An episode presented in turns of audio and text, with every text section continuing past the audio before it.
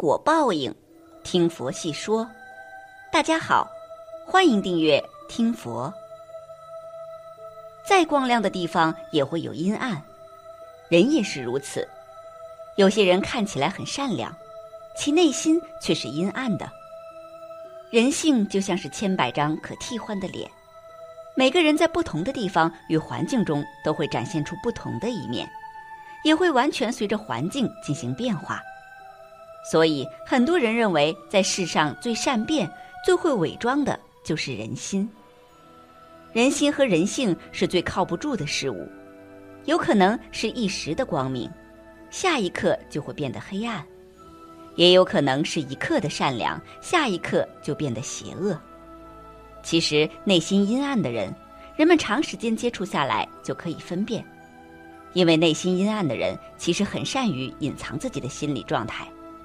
不会轻易被别人看出，只有在一些特定的时期，人们才会发现这个人有多可怕。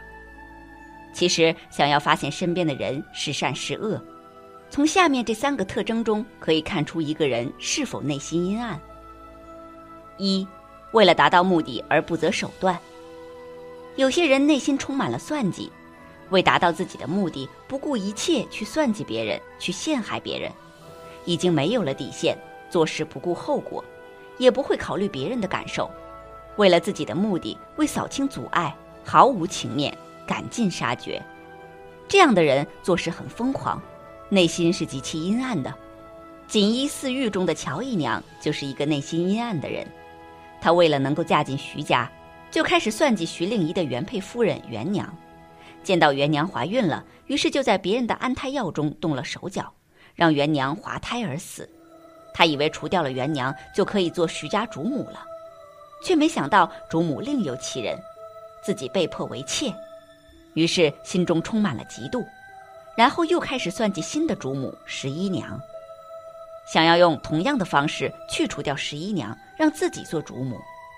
其实越是内心阴暗的人，越不能如自己所愿，遇到这种人最好赶快远离，不然容易遭遇他们的陷害。二，报复心理强的人，内心也是阴暗的。有一种人表面善良，给人感觉也很和善，但是报复心理很强。一旦有人得罪了他，他就想出方法去报复别人，不会选择原谅别人，内心藏着很多想法。越是沉默的人，其实越不好惹。有些人沉默是为了隐藏自己，因为别人在明，他在暗。他沉默是为了取得别人的信任，然后在背后搞鬼。锦衣四玉中的秦姨娘就是一个报复心理很强的人。她之前怀有孩子，但是滑胎了，便以为是别人在陷害她，所以她就开始在背后默默安排一切，去使心计报复别人。孩子成为了她内心的一种执念。当初徐家有一个私生子需要让人领养，秦姨娘也想要领养。于是他便想着讨好十一娘，获得孩子的抚养权。起初十一娘答应考虑一下，但因为侯爷的决定，十一娘判定秦姨娘不太适合教养孩子，就和侯爷一起把孩子交给了二嫂领养。至此之后，秦姨娘就开始怨恨十一娘，然后就开始报复她，故意用了借刀杀人的方式，让头脑简单的文姨娘成为棋子出卖十一娘，自己却在那里装无辜。所以，秦姨娘内心也是很阴暗的。三，抱着得不到就要毁掉的想法的人，内心很阴暗。爱的理想生活中的温如雪，之前交了一个男朋友，相处没多久，所以温如雪还没有考虑结婚，但男朋友已经向她求婚了，温如雪只好拒绝对方，后又跟他提出了分手。男人一生气就动手打了温如雪。之后，那个男人就开始跟踪她，对她泼油漆，在她工作的地方搞破坏，还当着众人的面去诋毁她，骂她是一个对感情不负责任的人，骂她玩弄自己的感情。由此可以看出，这个男人的心理是有问题的，不爱就分手，没什么大不了的事情。可他的内心就是过不去，不允许别人分手，自己看着得不到的人，就想要去毁掉，也不想别人得到。所以，具有这种想法的人，其实都是有心理疾病的，才会让内心变得如此阴暗。在现实生活中，也有很多这样的人，比如别人跟他同时看上一样东西，别人想要，他也想要，但是他却不让给别人。就算是别人先付了钱，他还是依依不饶，产生争吵。他宁愿把那个东西毁掉了、弄坏了，也不想让别人得到。这样的人内心总是见不得别人好，心理承受能力又差，看到别人痛苦了，自己才开心。如果有人发现身边有上述三种内心阴暗的人，那就要小心了，建议尽早远离。这个世界有黑暗，就会有光明。面对内心邪恶的坏人，大伙儿要学会临危不乱，冷静应对，这样才能很好的守护自己以及身边的人。当然，人心险恶，内心阴暗的人远不止上述三种。遇到有下面这些特征的人，也要尽快远离。第一，内心阴暗的人往往眼神不正。眼睛是心灵的窗户，这是大家都知道的道理。所以，要想识别内心阴暗的人，可以看其眼神，尤其是在自己遇到好事时，不妨观察某些人的眼神。如果眼神不正，那往往就是内心有比较阴暗的想法。当然，也可以配合观察其面部表情的变化。这是因为内心阴暗的人往往心胸狭窄。看不得别人的好，无法真心的分享别人的成功与喜悦。别人一遇到好事，他的心里就会感到失落。表情上虽然不会表现得一脸阴沉，但多少都会有点失落之情，尤其是眼神上很难藏得住。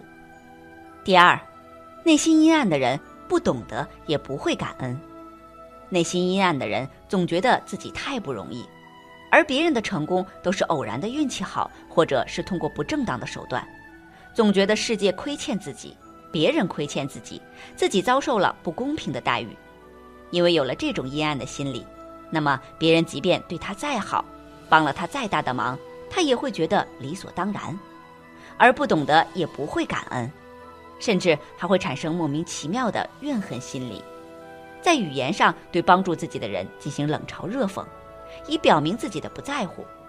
这种不懂感恩的做法看似很不合理。但却恰恰能表明一个人的内心阴暗。第三，内心阴暗的人容不得身边人的好，内心阴暗的人看不得别人的好，尤其是容不得身边人比他好。只要别人过得比他好，他就一定会不舒服，就会想着法子折磨别人或者给别人使绊子。如果发现身边有这样的人，那就赶紧远离他吧，遇到了也要绕着走。否则就容易吃大亏，尤其是当自己发展好或者遇到好事时。第四，内心阴暗的人见不得别人好。第五，内心阴暗的人不懂得感恩。每个人都有很多副面孔，有的人感性，有的人理性，而这种感性的思维的话，会让人对他人产生好感或者是感激之情。但是那些内心非常阴暗的人。他们从来都不懂得感激身边的人，会把很多事情当成理所应当，这样久而久之，大家就想远离。当某一天，如果身边人有人放弃了感恩之心，去追求冷漠与无情，那大伙可以选择远离此人。感恩永远是判断一个人内心是否善良的特殊指标，所以不懂得感恩的人，人们一定要远离，学会及时止损。不然，人们的付出就会被糟践。第六，内心阴暗的人喜欢为难别人。大家每个人都希望身边的人可以去设身处地的理解自己，可是有些人做人做事却总是去为难别人。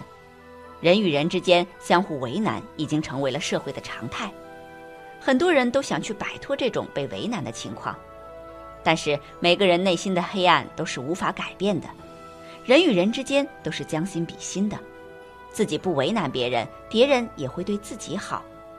而且每个人内心都存在着黑暗，这是不可改变的事实。每个人的内心深处都藏着恶魔与天使，天使跟他说希望你善良一点，而恶魔却一直提醒他做人过分善良没有好下场。所以每个人都会经历无数次的内心斗争，才去决定一件事。不过，随着阅历与时间的增长，相信每个人都不会活得如此简单，而是多了复杂和阴暗的心理。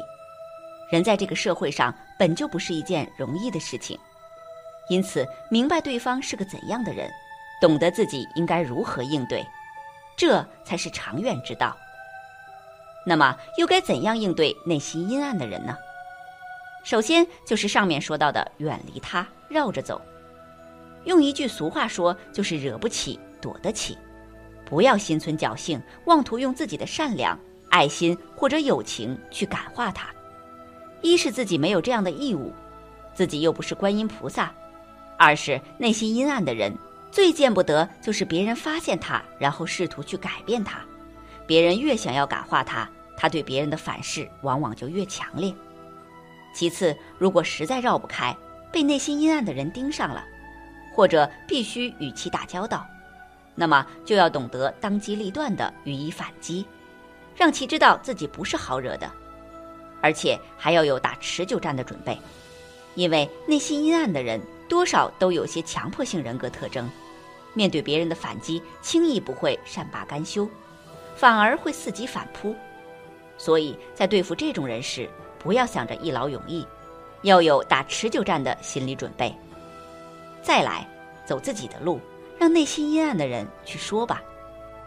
内心阴暗的人，大多数时候不会攻击那些不如他们的人，而是会把矛头瞄向那些比他们更优秀的人。所以，遇到内心阴暗的人时，不妨调整一下认知，不要害怕，也不要慌张。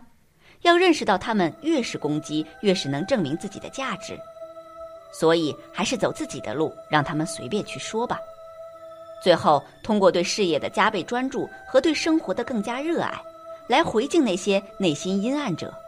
这是因为内心阴暗的人，真正的目的往往是想毁掉别人的事业和生活，让别人混得不如他。如果别人受其影响，反而正中其下怀；如果别人无视他们的攻击，在事业上加倍的专注，在生活上更加的热爱，那么内心阴暗者没有了别人这个观众，也不大可能把独角戏继续唱下去。总而言之，在生活中遇到以上几种人，要尽快远离。一个人从心理学角度来看，本就是善恶的结合体。说的直白一点，恶魔与天使都藏在一个人的内心当中。自己做人不要过分的极端。交友也不该结交极端的朋友，极端的行为终究会给人带来不好的影响。本期节目到这里就结束了，想看更多精彩内容，记得订阅点赞，我们下期不见不散。